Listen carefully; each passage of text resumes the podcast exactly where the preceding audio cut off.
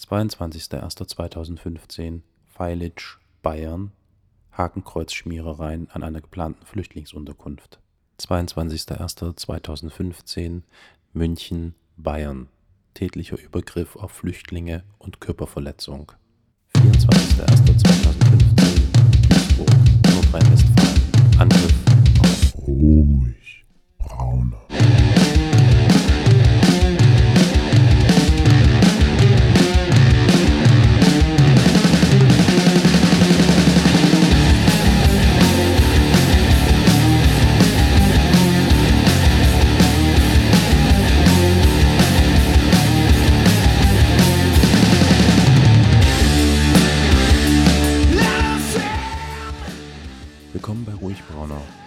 der letzten Folge mit Robert Rutkowski heute in Episode 10 ein Gespräch mit Maria Arkadjew aus Leipzig, die mir mit einem sehr intelligenten und treffenden Text aufgefallen ist aus dem Jahre 2014 aus Mai, der sich nennt Der Aufstand der Sklaven, aus dem ich ein wenig zitieren möchte und dann anschließend mit Maria über einiges reden möchte. Was hier zutage befördert wird, ist halb ernst gemeinte Kritik, sind Reflexe. Reflexhaft wird Russland mit seiner aktuellen Außenpolitik verteidigt, ein Land, international ein Rowdy, ein militaristisch-kapitalistisches Regime mit einer fiesen Krake vergleichbar, innenpolitisch bereits seit langem auf dem Weg in die Diktatur. Die politischen Umstände der Ukraine-Krise werden ignoriert, wenn man im Affekt spricht und denkt, verlieren die Umstände an Bedeutung, wie die Art der Raumausstattung vollkommen unwichtig wird, wenn man bricht. Unter dem Losungswort Wir sind das Volk wird das politische System der BRD prinzipiell verurteilt, ohne Rücksicht auf immerwährende Eigenverantwortung des Volkes für seine Regierung. Verurteilt werden die Medien, der Lüge, der bösen Absicht bezichtigt. Alle, die nicht das Volk sind, sind auch korrupt, ihre Absichten falsch oder verwerflich, keine Leistung scheint Anerkennung finden zu können. Die Ukraine ist der letzte Happen gewesen, den der fette, übersättigte Mann geschluckt hat, ehe er brechen musste. Die Verschwörungstheoretiker und ehemals eher apolitischen Menschen, die Verdacht wittern, dass der Kapitalismus es nicht richten kann, schließen sich zusammen. Gemeinsam ist ihnen, dass sie keinen Bezug zu den Entscheidungsträgern dieses politischen Systems und zu den Chefetagen in dieser Gesellschaft verloren haben. Sie haben sich eine Marke anvertraut, der Demokratie im Kapitalismus und sie konsumiert, wie sie geliefert wurde, ob gern oder ungern. Die Empörung der Montagsdemonstranten ist die Galle der Enttäuschten und Betrogenen, nur sind sie selbst für den Betrug verantwortlich. Das meiste, was dieses System an Nährstoffen und Nebenwirkungen bietet, bleibt unverdaut, ergo unverstanden. Die Montagsdemos zeichnen sich durch einen katastrophalen bildungspolitischen Mangel der Teilnehmer aus. Die grundlegenden Begriffe, deren Verständnis notwendig ist, um dieses System zu verstehen und dem Einfluss zu nehmen, sind dem Menschen nicht geläufig. Das ist nur bedingt ihre Schuld. In einer Gesellschaft, in der man wohl oder übel gemeinsam Entscheidungen zu treffen hat, sind alle irgendwie füreinander verantwortlich. Und dann geht es noch eine ganze Weile weiter und es gibt dann den wichtigen Schlusssatz, das hatten wir vorhin schon besprochen. Bis dahin sei gesagt, ich hoffe sehr, dass ich mich irre, aber ich fürchte, die Zeit, in der es in dieser Gesellschaft zumindest einen anerkannten theoretischen Konsens moralisch-politischer Natur gab, sind vorbei. Wir werden uns den demokratischen Standpunkt aufs Neue erkämpfen müssen. Ja, Maria, das finde ich, habe ich ja vorhin schon gesagt, äh, einen sehr lesenswerten und für meine Begriffe sehr treffenden Text. So, jetzt hat's äh, jeder gehört, der irgendwie zufällig auf Abonnieren geklickt hat und diesen Podcast verfolgt. Gratulation. ja, das ist doch schön. Und jetzt kannst du mir bitte helfen und kannst du mir verraten, was dich im Mai 2014 zu diesem Text bewogen hat? Mm, ich habe versucht zu verstehen, warum Leute auf einmal eine Diktatur so gut finden und auf Biegen und Brechen eine Diktatur verteidigen oder ein fast diktatorisches Regime. von welcher Diktatur oder fast Diktatur sprichst du denn? Von Russland? Von Russland, genau. Ja. Okay. Ich war auf einmal mit einer so unglaublich großen Zahl von Leuten konfrontiert, Mhm. Für die Menschenrechtsverbrechen in Russland oder Faschismus in Russland offensichtlich äh, nicht mehr gezählt haben, obwohl sie theoretisch einen linken oder theoretisch einen humanistischen Standpunkt vertreten haben oder das zumindest so sehen möchten und dennoch haben sie also eine Diktatur gerechtfertigt. Zum, also zudem auch eine Annexion und so weiter und so fort. Aber Beziehungsweise versuchen sie diese Geschehnisse, die da in Russland und den umliegenden Ländern passieren, zu marginalisieren, ne? habe ich den Eindruck. ja, es war, äh, ich, ich hatte halt das Gefühl, die ähm, so die faktischen, ähm, die, die Fakten sind nicht wichtig, die wirkliche Situation ist nicht wichtig. Das Einzige, was wichtig ist, ist halt die Identifikation mit einem Gegensystem, mit einem vermeintlichen Mhm. Gegensystem, ja. Ja. Das Ja, ja. ist ja keine Alternative, so ein irgendwie ein krasses kapitalistisches Land wie Russland. Es ist zumal äh, mit einem Geheimdienst an der Spitze ist eben keine Alternative zu einer schlecht funktionierenden Demokratie. Aber viele Leute kamen offensichtlich auf ihre eigene ähm, auf ihren auf ihr eigenes Leben oder auf ihr eigenes System so wenig klar, dass sie also danach gegriffen haben. Hm, hm. Es ist dieser, dieser Gegenpol, der gezielt gesucht wird. Ja, man muss vielleicht kurz erklären für denjenigen, der jetzt zuhört und sich fragt, warum das jetzt gerade miteinander besprechen. Maria Arkadjew, die diesen Text geschrieben hat, also du, ähm, bist äh, keine, äh, ge keine äh, geborene Deutsche, sondern du bist geborene Russin, ja? Richtig, genau. Okay, okay, gut. Und äh, mit wie vielen Jahren bist du dann in Deutschland gelandet etwa? Du Mit musst- also- 14. mit 14. Mhm. Okay, alles klar. Das heißt, du hast eine ganze Menge vermutlich von Russland dann doch noch mitbekommen. Es ist also jetzt nicht so, Ja, dass ja. du aus der Ferne irgendwie nur versuchst, da äh, Hypothesen äh, aufzustellen. Ja, ja klar. Okay, okay. Hast du noch Familie in Russland?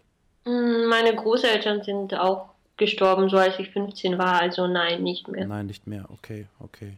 Aber trotzdem irgendwie eine Verbundenheit zu dem, was da in Russland oder zu Russland an sich ist vermutlich da, ne? Ja, natürlich. Also meine Mutter spricht zum Beispiel auch nur leidlich Deutsch. Hm.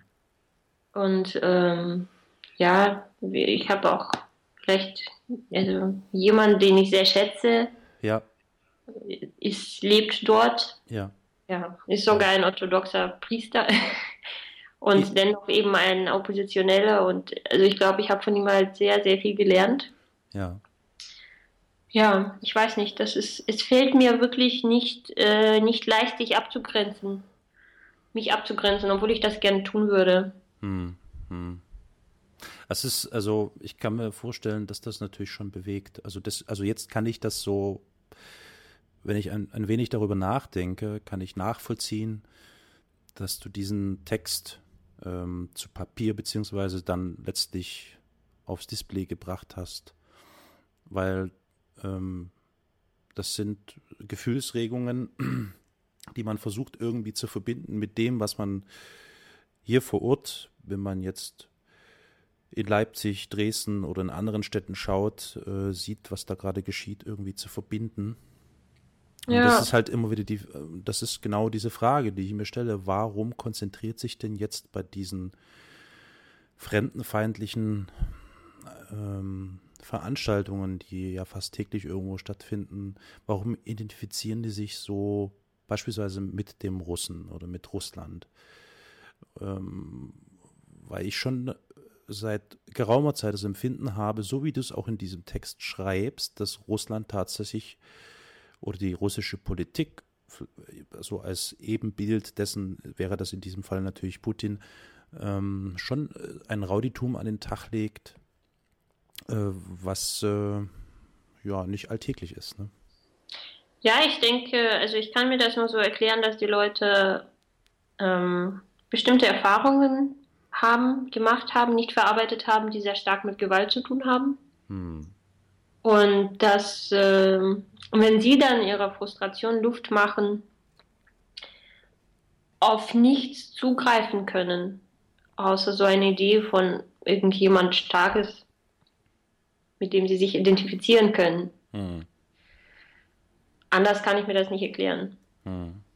Ja, also die, die Leute lösen halt nicht ihre konkreten alltäglichen Probleme, obwohl die, diese konkreten alltäglichen Probleme ja schon so der Auslöser sind. Ja. Ja, das hat man ja schon, bevor ich jetzt den Aufnahmeknopf gedrückt habe, schon so ein bisschen umrissen, dass äh, ein äh, ganz wichtiger Teil des, eines funktionierenden demokratischen Fundaments äh, sind beispielsweise die funktionierende oder eine funktionierende Sozialpolitik oder eine gut durchdachte und äh, vernünftige Bildungspolitik. Das sind so zwei Segmente, die, glaube ich, als tragendes Fundament eine enorm wichtige Rolle spielen. Wenn wir dort Defizite haben in diesen Bereichen, macht sich das äh, in der Folge natürlich dann, wie du es in dem Text auch sehr gut und treffend bezeichnest, dann eben beispielsweise in einem politischen ähm, Vakuum bemerkbar oder in einem, in, in einem Wissensvakuum bemerkbar. Und wenn ich mir das so anschaue, was so für Meinungen jetzt plötzlich akzeptabel geworden sind und was für Auffassungen dann stellt man sich schon so ein bisschen die Frage, was äh, denken, warum denkt dieser, jene Mensch nicht ein Stückchen weiter oder versucht nicht diese Eigenverantwortung mit einzubeziehen. Ja, was mich im Prinzip zu diesem Punkt führt, zu dieser Frage führt, die ich mir praktisch jeden Tag stelle, Eigenverantwortung, ja, wie kriege ich das gebacken? Ja, ist anstrengend, ne? Ist anstrengend. Ungemein ja. anstrengend. Und je größer die Gesellschaft ist, in der man lebt, umso anstrengender wird es. Ja, ja. Und ich bilde mir eben nicht ein, dass äh, irgendwie das, was ich im philosophischen Seminar mache, äh, irgendwie jetzt dieses Land verändern wird. Echt nicht? Aber vielleicht tut es das ja. ja, gerade mache ich Sprachphilosophie. Also das, das sind so kleinteilige Probleme, die das würde niemand verstehen, der außerhalb dieses Seminars. Oh, kannst, lebt. du, kannst du mir und den Zuhörern vielleicht versuchen, also für den Laien wiederzugeben, was Sprachphilosophie in etwa beinhaltet? Mhm. Also, ich bin nicht sehr gut darin, muss man erstmal sagen, weil ich doch dazu neige, eher größere Probleme zu wälzen. Ja, richtig, aber das, äh, in, in, Philosophie ist es eben auch extrem wichtig, ganz kleinteilige Sachen mhm. sich vorzunehmen. Und obwohl ich das nicht mag, mache ich das. Also Sprachphilosophie funktioniert halt so, dass man ähm, die Ausdrucksweise, die konkrete Ausdrucksweise daraufhin überprüft, mit welchem Verständnis von bestimmten Begriffen ähm, das denn einhergeht. Ja. Ja, und dann gibt es tausende Argumente und tausende kleine Fallen und die muss man eben umgehen und bessere Argumente finden und ja, das ist alles sehr schön, aber eben auch ähm, nicht unmittelbar politisch relevant. Ja, wie vielleicht noch für dich, wie also du äh, empfindest diese Situation, die wir jetzt zurzeit äh, erleben, also du befindest dich in so einer Position der Machtlosigkeit. Ja. Und ja. naja, also der Sinn und Zweck, das hatte ich ja vorhin schon gesagt, äh, des Podcasts Ruhig Brauner ist ja denjenigen, die mithören, die jetzt zuhören, mhm. irgendwie interessanten Input zu geben, Informationen zu geben und wenn möglich natürlich auch irgendwie zu motivieren. Ja. Ich kann dir mal sagen, was, was für mich zum Beispiel ein, ein Antrieb gewesen ist, irgendwie nicht locker zu lassen.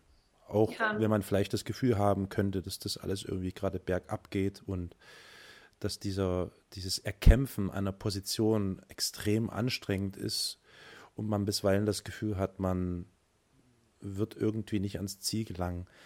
Also in meinem Fall ist es so, ich habe das, glaube ich, jetzt schon echt in jeder Folge so wiedergegeben, aber ich mache es einfach nochmal. Äh, in meinem Fall ist es halt so, dass ich schon Momente und Situationen habe, wo ich äh, keine Lust mehr äh, darauf habe und mich auch machtlos fühle und dann irgendwie so am liebsten ähm, irgendwie weit weg sein möchte, ganz fern von dem, was hier gerade geschieht. Und ich habe mich auch hin und wieder mit dem Gedanken getragen, das Land zu verlassen, weil ich mhm. irgendwie äh, sehr düstere Zukunftsaussichten vor mir sehe. Ja, das ist schön. Hab's aber dann relativ schnell wieder verworfen, diese Gedankenspiele mit einer ziemlich äh, guten Begründung. Ich habe mehrere Kinder und ich tue das, weil ich hoffe, dass ich für meinen Kindern hier irgendwie einen guten Weg bereiten kann. Das heißt, später irgendwann können, wissen die, dass man wirklich darum gekämpft hat. So. Ja, da, also das ist tatsächlich eines der, der ausschlaggebenden Dinge im Leben, glaube ich, wenn man Kinder hat. Richtig. Muss man ja. sich vor ihnen früher oder später verantworten. Und ja, ja. Also da, daran muss ich auch jeden Tag denken, tatsächlich. Ja. Darf ich fragen, was der Grund ist, dass ihr jetzt hier in Deutschland seid? Ich meine, das ist ja nur schon ewig her, aber dass ihr hierher gekommen seid? Also mein, mein Vater war Organist. Mhm.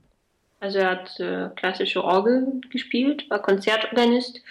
Und in Russland gibt es eben nur zwei oder drei Orgeln. Die sind nicht besonders gut, die sind sehr umkämpft, die, die Strukturen sind sehr, ja, es ist, ähm, es ist eben wie auch immer, ja. Er wollte eben in ein Land, in dem irgendwie so eine lebendige hm. klassische Kultur gelebt wird und in der hm. es eben diese Orgeln gibt, auf denen auch Bach gespielt hat und andere. Und ah, okay. Das, aber natürlich auch, natürlich auch Perspektivlosigkeit im weitesten Sinne politische Perspektivlosigkeit, ähm, materielle Perspektivlosigkeit, die Angst vor, vor der alltäglichen Gewalt, die es in Russland gibt, ich glaube, die war zum Beispiel für meine Mutter ausschlaggebend.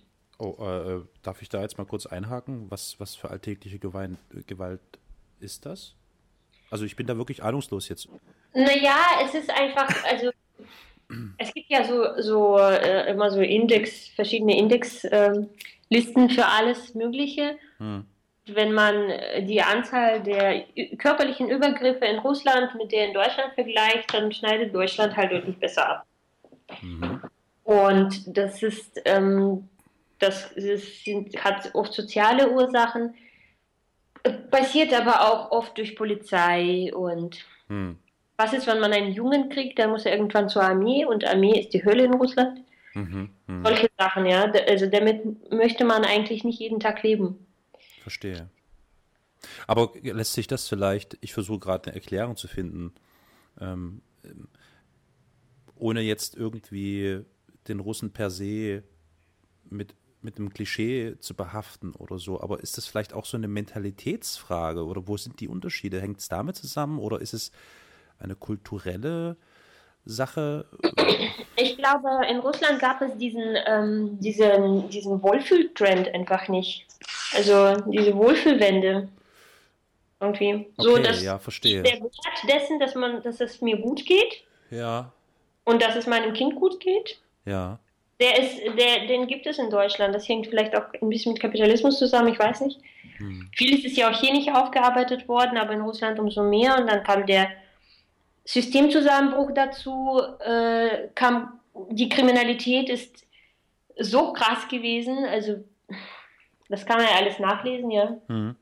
Das sind ja alles offene Fakten. Mhm. Ja, sowas prägt Leute, ja.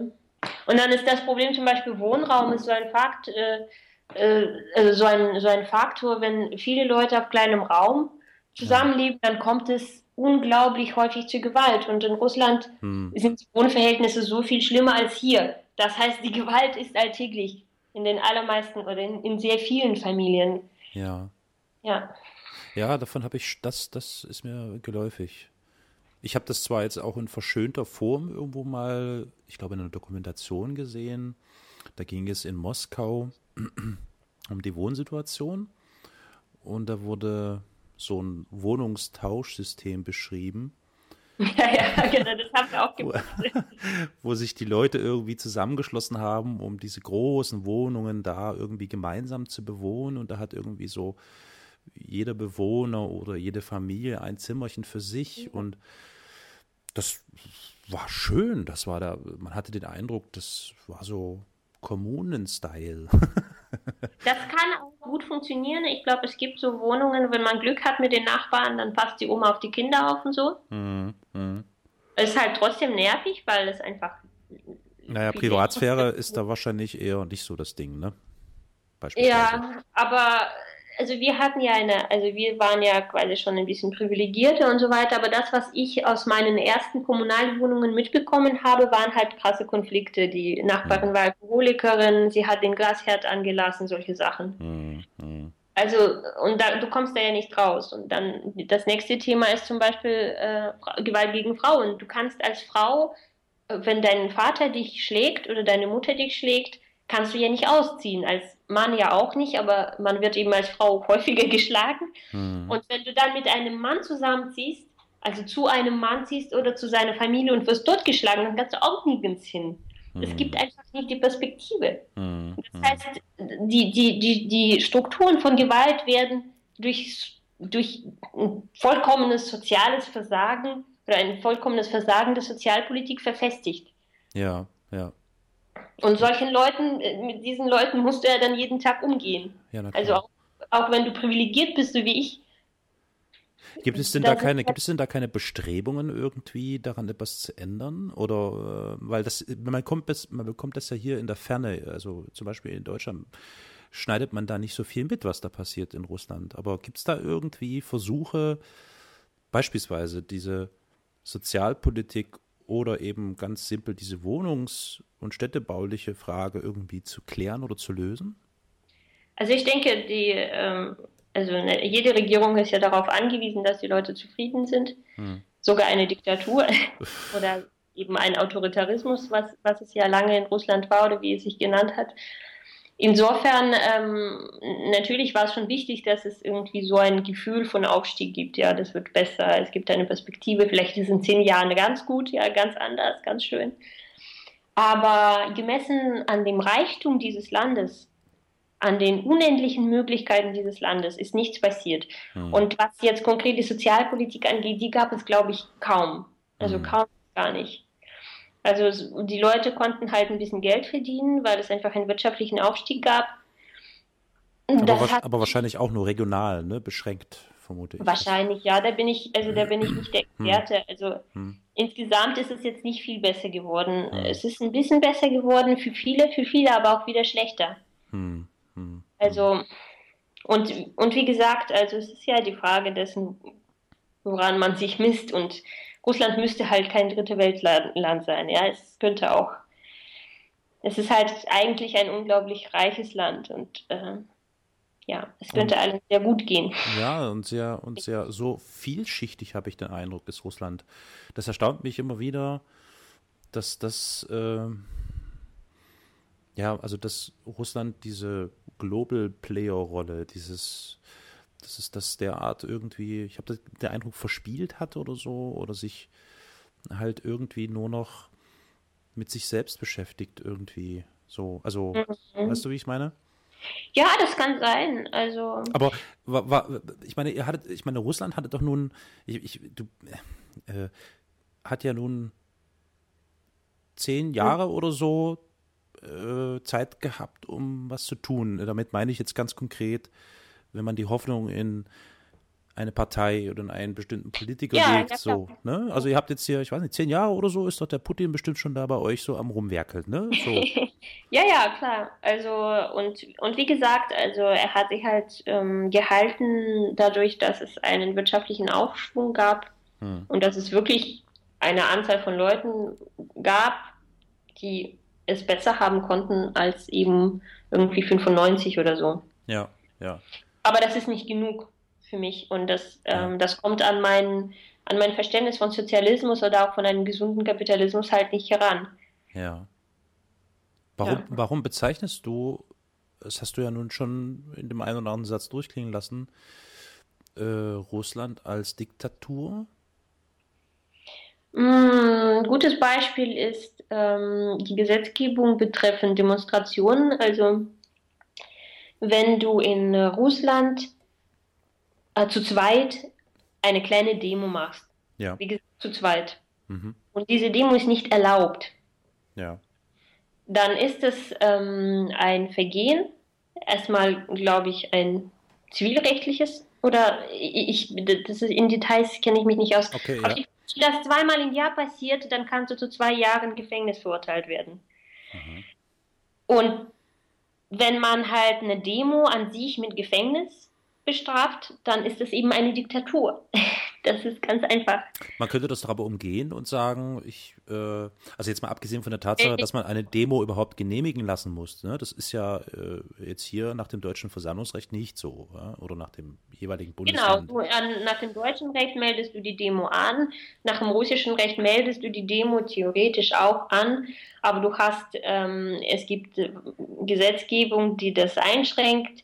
Gibt es hier, glaube ich, ja auch, also in, Ja. in so sicherheitstechnisch eben irgendwie Ja. größere Massen, es müssen Flucht, Fluchtwege gesichert sein. Hm. Dass die Gesetzgebung in Russland wird schon so formuliert sein, dass es irgendwie halbwegs anständig klingt, aber was rauskommt, ist halt ein Demonstrationsverbot. Ja. Und was dann rauskommt, sind Haftstrafen für Leute, die sich nicht daran halten und die mit einem Transparent irgendwo rumstehen zu zweit, ja. Oder was auch eine verbreitete Praxis ist, erlaubt sind eigentlich Pikete, also es heißt Piket im Russischen, das heißt, du stehst alleine mit einem Transparent. Die verbreitete Praxis ist, es kommt ein Mann in Zivil und stellt sich dazu. Und dann kommt die Polizei und verhaftet dich, weil du eine unerlaubte Demonstration abgehalten hast. Ach. Zu zweit. Aha. Ja. Aha, aha. Das ist, glaube ich, so was ähnliches. Ja, das sind halt die gleichen Methoden, die in Weißrussland genauso angewendet werden. Und Ja. Nur etwas Ja. diffuser scheinbar. Mhm. Genau, weil diese Regierung hat lange Zeit versucht, ein Image zu wahren und sowohl Mhm. vor ihrer eigenen Wählerschaft als auch vor dem, vor dem ausländischen Beobachter quasi. Hm, hm, hm.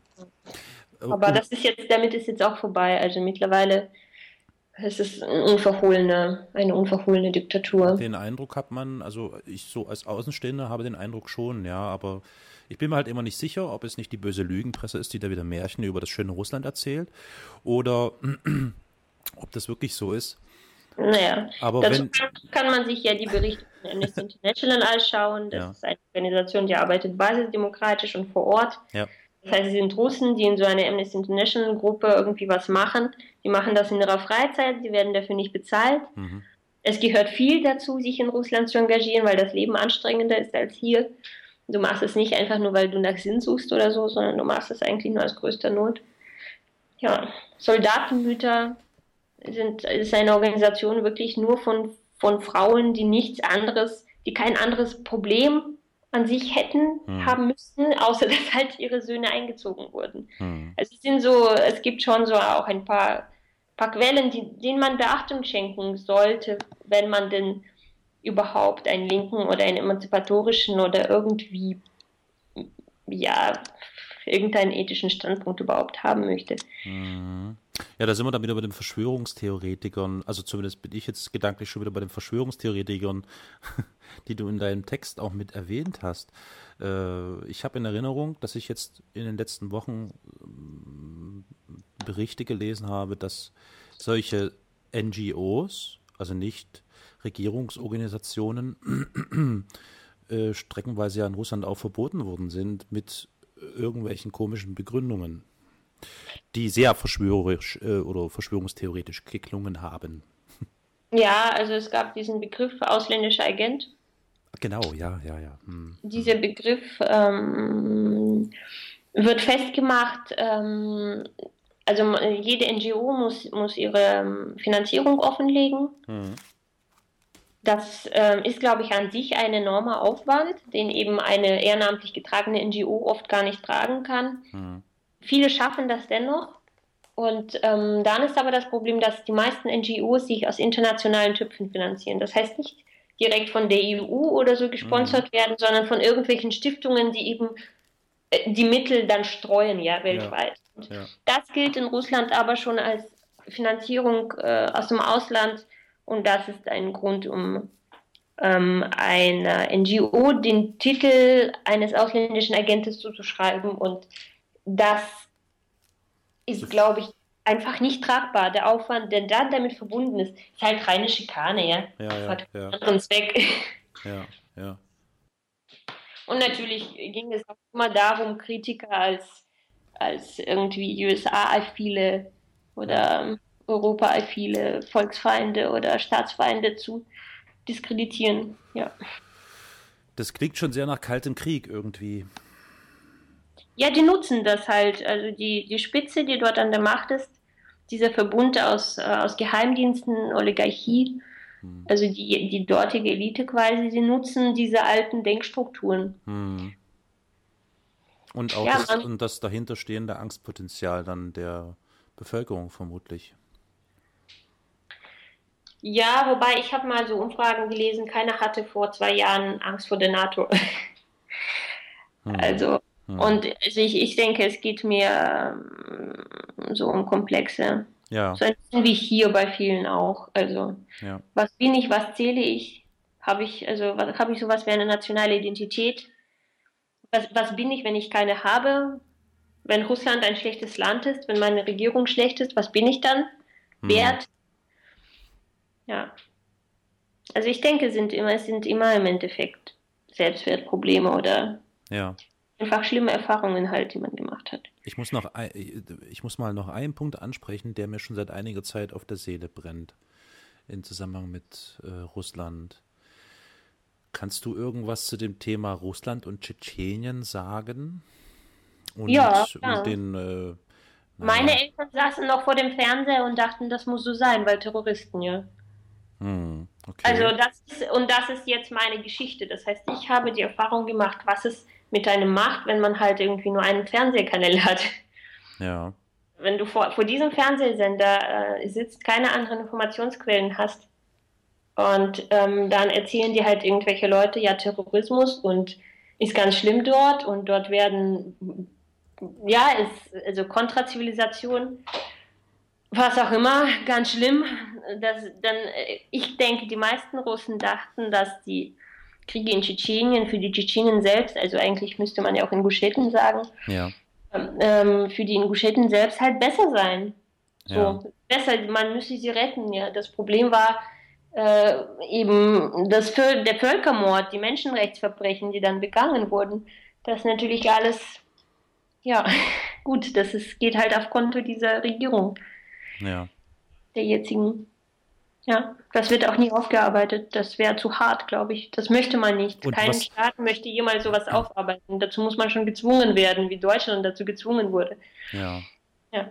Und, und um jetzt so ein bisschen eine, eine ich versuche da jetzt gerade eine Wahnsinnsquerverbindung zu ziehen zu dieser Furcht und dieser Angst vor dem Islam oder diesen äh, äh, Extremisten, islamistischen Extremisten, ja, die ja hier sehr stark geschürt wird in Europa und auch in Deutschland, zuletzt durch die äh, schrecklichen Attentate da in Paris. Ja. Und wenn ich jetzt versuche da so, ich versuche da gerade so diese Verbindung zu ziehen zu Tschetschenien, ganz konkret, zu diesem Kadyrov, ähm, Ja. der ja nun da in Tschetschenien sitzt und irgendwie, wenn ich das richtig in Erinnerung habe, schon so der Stiefelputzer von dem Herrn Putin ist, oder? Ja, ja, klar. Der- Beziehungsweise Basajew, Basajew, wenn ich mich nicht irre. Also der, also der scheint ja so. Nee, nee, Kadyrov. Moment. Kadyrov. Ähm, ja. Nee, also- Basajew war, war, war, war ja der Widerstandskämpfer, ne? Richtig, genau. Ja, genau. Also, Basajew Ah, oh Gott. ist Terrorist. Ich ehrlich gesagt, ich war da sehr jung und ich habe mich nicht im Nachhinein da rein, also so richtig eingearbeitet, dass er, ich kann dir jetzt nicht sagen, wie nett Basajew war, ja.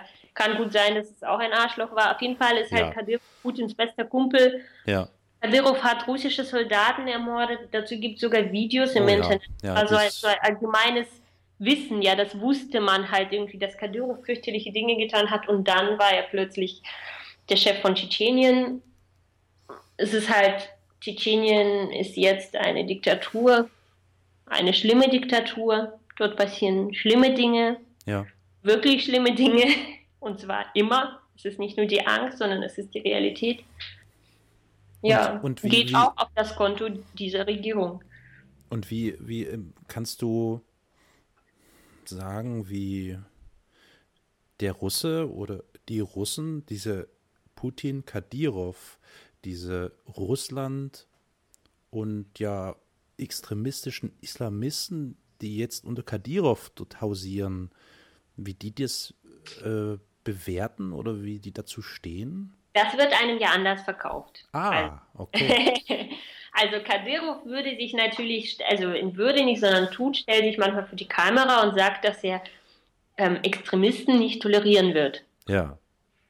Nun aber gilt in Russland eine Doktrin ähm, von sowas wie eine eigene Kultur haben. Also jede, jede Ethnie kann ihre eigene Kultur haben. Und das heißt, wenn es sowas gibt wie, äh, weiß nicht, äh, irgendwelche religiös motivierten Verbrechen, mhm. ja, mhm. oder Frauenfeindlichkeit oder sowas, dann kann man das noch immer als Tradition verbuchen. Tradition ja. ist ja nicht Extremismus, ne? Also Extremismus, Extremisten sind ja nur Terroristen. Ja. Jemand, der mit Putin zusammenarbeitet, kann ja kein Terrorist sein. Richtig. Mhm. So halt. Und ansonsten, ja, keine Ahnung, so. Es ist alles ein bisschen schizophren, ja. Mhm. Okay. Hier ist ja auch alles ein bisschen schizophren, aber in Russland ist es halt noch ein bisschen viel, viel schizophrener. Also. Ja, ja. Aber Vielleicht abschließend ja. noch die Frage an dich, weil ich möchte dich nicht allzu lange jetzt mit, mit diesen ganzen Fragen äh, strapazieren.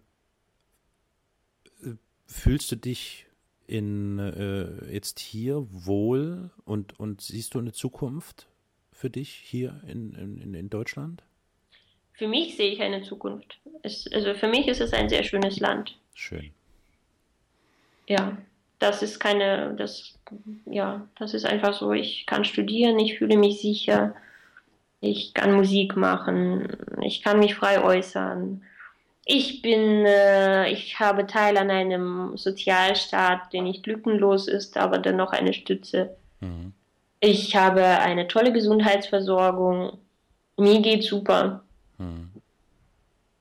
Aber also, es gibt natürlich auch Dinge, die mich bedrücken, ja, und mich verletzen und mich auch frustrieren, ja. natürlich. Ja, klar. Ja.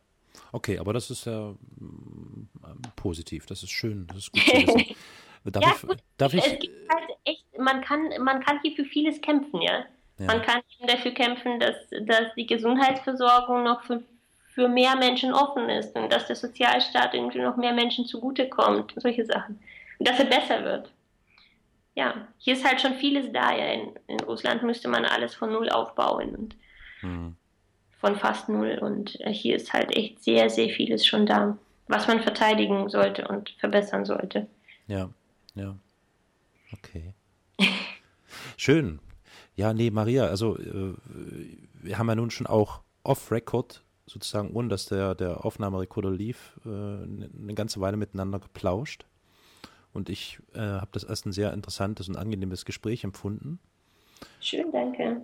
Das und freut. Äh, ja, also es war mal ein interessanter Einblick so in die Gefühlswelt. Eine Migrantin. Eine, eine, eine, eine deutschen Patriotin mit Staatsangehörigkeit. genau, genau. Nee, das war sehr schön. Also Maria, ich danke dir vielmals für deine Zeit und ich würde jetzt äh, in Echt? etwa zehn Sekunden den Aufnahmeknopf wieder ausschalten. Und danke für deine Aufmerksamkeit. wünsche dir alles Gute. Bis bald. Tschüss. Ciao.